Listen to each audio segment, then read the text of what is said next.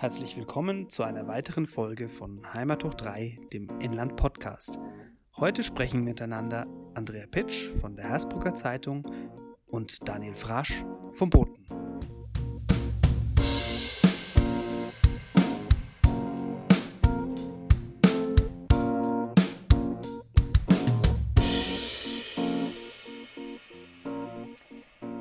Herzlich willkommen zu einer neuen Ausgabe unseres Podcasts Heimat hoch 3. Heute darf ich, Andrea Pitsch von der Hersbrucker Zeitung, mit Daniel Frasch vom Boten sprechen. Ja, hallo zusammen. Servus Andrea, grüß dich. Hi. Wir beide fristen ja gerade so ein bisschen im Homeoffice. Ja. Daher ähm, dürfen wir miteinander telefonieren und uns über spannende Themen dieser Woche unterhalten. Sehr, sehr gern. Gab bei uns einiges in der Woche im Verbreitungsgebiet, was ähm, definitiv zu besprechen ist. Bei euch denke ich auch, oder? Ein bisschen was passiert in den letzten Tagen? Ja, durchaus. Also ähm, darunter auch erfreuliche Dinge. Aber ich würde sagen, jetzt fangen wir mal mit euch an, weil ähm, der Bote ja bis jetzt immer ein bisschen unterrepräsentiert war in unserem Podcast und wir zwei heute auch eine Premiere zusammen feiern. Ganz genau, ist das erste Mal. Aber kriegen wir hin und Zeit wird es, dass der Bote auch mal im Podcast auftaucht. Ich lege los. Thema Nummer eins betrifft uns beide natürlich. Corona, ganz was Neues. Aber im ja. Ernst, äh, positive Entwicklung, endlich mal. Ja, die äh, Inzidenzen gehen deutlich zurück. Ähm, ja, deutlich weniger Neuinfektionen auch. Gestern am Donnerstag waren wir, glaube ich, bei 46 oder 47. Also spürbar, dass es jetzt endlich runtergeht. Ähm, Ganz schön schnell vor allem. Also ich habe nicht gedacht, dass es jetzt in so kurzer Zeit wirklich so rasant nach unten geht. Ja, das haben aber die Experten ja immer gesagt. Ne? So schnell wie es hochgeht, so schnell kann es auch runtergehen wenn jeder mitzieht und jeder mitmacht mhm. und sich eben auch an die Vorgaben hält. Und ähm, ich meine, die Folgen sind ja positiv für uns alle. Lockerung Außengastronomie ist wieder möglich. Ähm, teilweise ja, wenn du mit einem Hausstand am Tisch sitzt, brauchst du nicht mal einen negativen Test. So, also ja. man kann endlich mal wieder raus und ein Bier trinken oder ein Schäuferle essen gehen. Schwimmbadbesuche auch. Bei uns hat das, Feuchter, ähm, das Feuchtasia an diesem Freitag aufgemacht. Das ist auch natürlich eine, eine interessante Geschichte. Es gibt drei Schichten, jeweils, glaube mhm. ich, 300 Badegäste maximal erlaubt und es wird im Kreis geschwommen und so. Das ist natürlich alles ein bisschen außergewöhnlich, aber der Situation angepasst. Also, ja, die Leute kennen es ja schon. Also äh, richtig, ja, eben. Aber also ihr habt da ein euch, bisschen. Bei euch Probleme, nicht, ne? glaube ich, ne? Ihr Feucht hatte zu letzten Sommer, ne? Feucht hatte zu letztes Jahr. Die sind dann heuer das erste Mal in äh, der Pandemie dabei. Genau, ja, und ähm, wir, also in Hersbruck, haben ja da letztes Jahr schon Erfahrungen gesammelt die auch insgesamt recht positiv waren. Die Leute waren natürlich froh, dass überhaupt ein Bad offen hatte und haben sich da auch gut an die Regeln und alles gehalten. Mhm. Ähm, dieses Jahr müssen sie ein bisschen länger noch warten, im Gegensatz jetzt zu euch, bis sie Badevergnügen in Hersbruck im Strudelbad erleben dürfen. Das hat aber nichts mit Corona zu tun, glaube ich, bei euch, oder? Äh, nein, nicht. Ähm, es sind gerade mal wieder Sanierungsarbeiten äh, im Strudelbad und ja, das zieht sich jetzt wohl noch ein bisschen, beziehungsweise sind natürlich auch noch gewisse äh, Entscheidungsschritte zum einen im Verwaltungsrat und dann auch im Stadtrat nötig. Mhm. Und das heißt, vor 15. Juni wird da jetzt erstmal nichts passieren mit einer Öffnung. Okay. Und da sagen natürlich schon einige Leser, ja, können sie nicht ganz nachvollziehen, warum er gerade jetzt ähm, erst dann mit Renovierungsarbeiten anfängt. Hätte man doch schon eher machen können. Es war doch schon klar seit einiger Zeit, dass eine Freibadöffnung kommen wird, wohl so in dem Dreh Ende mhm. Mai, Anfang Juni. Und ähm, ja, da ist schon ein gewisser Unmut vorhanden, warum das jetzt so schlecht getimt ist. Ja. ja, nachvollziehbar. Aber auf der anderen Seite kommen bei dem Wetter. Bislang hätte man eh nicht wirklich schwimmen gehen können. Und äh, ob das jetzt ein, zwei Wochen dann länger dauert, sei es drum. Ja, also ich habe heute schon die Sonne gesehen. Tatsächlich? Obwohl ja. wir uns gar nicht so weit äh, voneinander entfernt befinden. Reichenschwand und Schweig, aber ich habe äh, durchgehend wieder Wolken und Regen heute. Also irgendwie kein Sommer bislang. Woran das wohl liegen mag. ja, aber wenn wir schon bei den positiven Geschichten rund um Corona sind, nicht nur Schwimmbad und Außengastronomie, sondern auch Kultur läuft langsam aber sicher wieder an. Da gibt es bei euch News rund um die Hersbrucker, ähm, ums na, Gitarrenfestival, richtig? Genau, ja. Ähm, auch erfreulich, es wird stattfinden. Also das war ja auch lange in der Schwebe, ob das Gitarrenfestival dieses Jahr stattfinden kann. Letztes Jahr gab es natürlich nicht. Ähm, und jetzt ist man zu dem Schluss gekommen, man hat wirklich sehr, sehr lange abgewartet ähm, von Seiten der Stadt und auch den Organisatoren her, was macht man? Man hat immer irgendwie auf ein Signal auch der Politik gehofft, wie es denn so Richtung Sommer werden könnte. Und jetzt hat man sich dafür entschieden, das 21. Internationale Gitarrenfestival durchzuziehen. Allerdings nicht wie gewohnt mit einer Festivalwoche im August, sondern mit drei Konzertabenden im September, die dann Open Air stattfinden sollen. Okay. Naja gut, aber abgespeckt, aber ja besser als nichts, oder? Definitiv. Also ähm, es, es freuen sich natürlich alle drauf, dass es jetzt stattfinden kann, dass man es eben nicht wieder absagen muss, sondern dass man was machen kann. Und ähm, ja, natürlich war die Entscheidungsfindung nicht einfach. Es ist auch schwierig, dann den Künstlern aus den anderen Nationen abzusagen, die selber vielleicht gerade eine ganz andere Corona-Situation vor sich haben und sagen, wieso? Geht ja. doch. Ja. Kann man doch machen. Und bis August ist auch noch. Und du musst aber halt jetzt die Entscheidung treffen, weil du musst ja vorbereiten, du musst Karten drucken lassen, du brauchst Sponsoren etc. Und das ist natürlich dann nicht so leicht, denen das dann zu verklickern. Aber es haben wohl alle sehr gut aufgenommen, sind bereit, dann halt einfach nächstes oder übernächstes Jahr zu kommen, wenn es hoffentlich dann wieder ganz normal läuft. Mhm.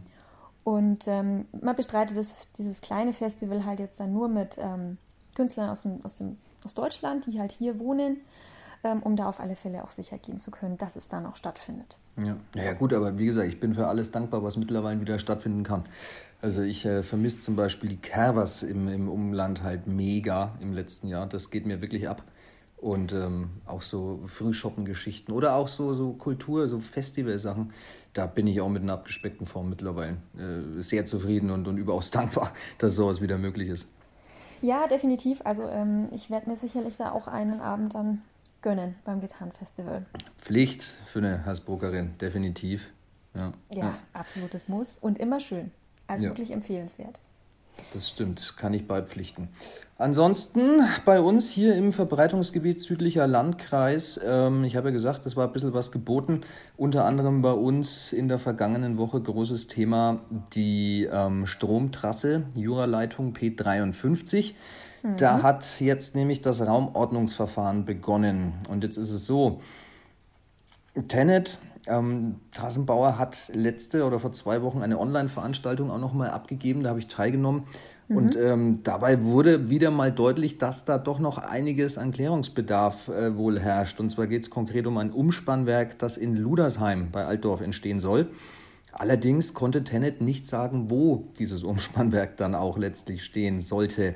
Und äh, das wiederum ist natürlich äh, Wasser auf die Mühlen der Kritiker, ja? Bürgerinitiativen, ja, Aktionsbündnisse die sagen, naja, okay, so könnt ihr doch nicht in ein Raumordnungsverfahren gehen, wenn noch nicht mal klar ist, wo dieses Umspannwerk stehen soll. Und äh, das ist spannend, weil auch die Stadt Altdorf, die hätte jetzt eigentlich am Montag die Unterlagen eben zum Raumordnungsverfahren öffentlich auslegen sollen oder müssen, mhm. hat das aber nicht getan. Und zwar okay. wurde das Ganze juristisch nochmal beurteilt. Und da kann ich man dann eben. sagen, hat es nicht Konsequenzen, wenn man sich da dann als äh, Stadt dagegen ja. wehrt? Doch schon, aber sie haben halt auch die Begründung. Ja? Es heißt mhm. einfach, dass diese ähm, Raumordnungsunterlagen, so wie sie vorliegen, unvollständig und ungeeignet seien, okay. dass es dabei erhebliche Verfahrensfehler wohl gäbe und dass man so die Öffentlichkeitsbeteiligung ähm, einfach nicht gewährleisten kann und möchte. Also das ist natürlich schon ein spannendes Thema. Ich meine, diese ganze ähm, Juraleitung ist ja seit Jahren ein großes Thema. Und jetzt ist man endlich soweit und hat sozusagen ein Raumordnungsverfahren, was beginnen sollte. Aber da hat sich Tenet schon auch selber ein bisschen ja, ein Bein gestellt, ja? weil wenn man ja. die halt nicht wirklich vollständig einreicht, dann äh, wird es natürlich schwer. Also das ist ein Thema, das wird uns weiterhin natürlich ganz, ganz groß beschäftigen hier im südlichen Landkreis. Ich weiß nicht, bei euch ist es gar nicht so großes Thema bislang, glaube ich. Ne? Nee, weil wir davon jetzt ähm, nicht so wirklich betroffen sind. Also ich glaube, am Anfang, als das Ganze aufkam, ähm, war das hier mehr ein Thema, weil da gab es, glaube ich, auch noch verschiedene äh, Trassenvorschläge. Da hätte auch sein können, dass irgendwas hier durch, durch unser Gebiet irgendwie noch mit durchkommt. Mhm. Irgendwann hat sich das dann wirklich ein bisschen verlagert, eher so Richtung eben Winkelheit, ähm, die Richtung. Ja. Und ähm, ich hatte auch so das Gefühl, jetzt so in letzter Zeit war es ein bisschen stiller geworden. Also wir haben gar nichts mehr so gehört, aber jetzt ähm, scheint es ja wieder Fahrt aufzunehmen hier bei euch. Ja, auch mit äh, Protesten, ne? Richtig. Also dass ja, die ja, auf die Straße gehen. Klar, also der Protest hat sich da schon lange formiert und der äh, wird natürlich auch nicht kleiner. Im Gegenteil, es gibt wirklich zig Bürgerinitiativen, Aktionsbündnisse, ähm, die da ordentlich, ja, natürlich dagegen protestieren, auf die Straße gehen und das wird definitiv nicht weniger, dieser Widerstand in nächster Zeit. Also ich glaube, da kann sich Tenet noch auf einiges einstellen. Mhm. Aber nötig ist diese Trasse ja. Also soweit ich weiß, ist sie im vordringlichen Bedarf eingestuft. Ähm, das heißt, es ist irgendwas muss passieren. Das sagst du. Frage, ja. ja, die Gegner sehen das ein bisschen anders. Die haben da definitiv eine andere Meinung dazu. Ja, die sagen, ja, dass diese ganze Leitung an sich einfach absolut nutzlos ist. Also wir brauchen okay. sie einfach nicht.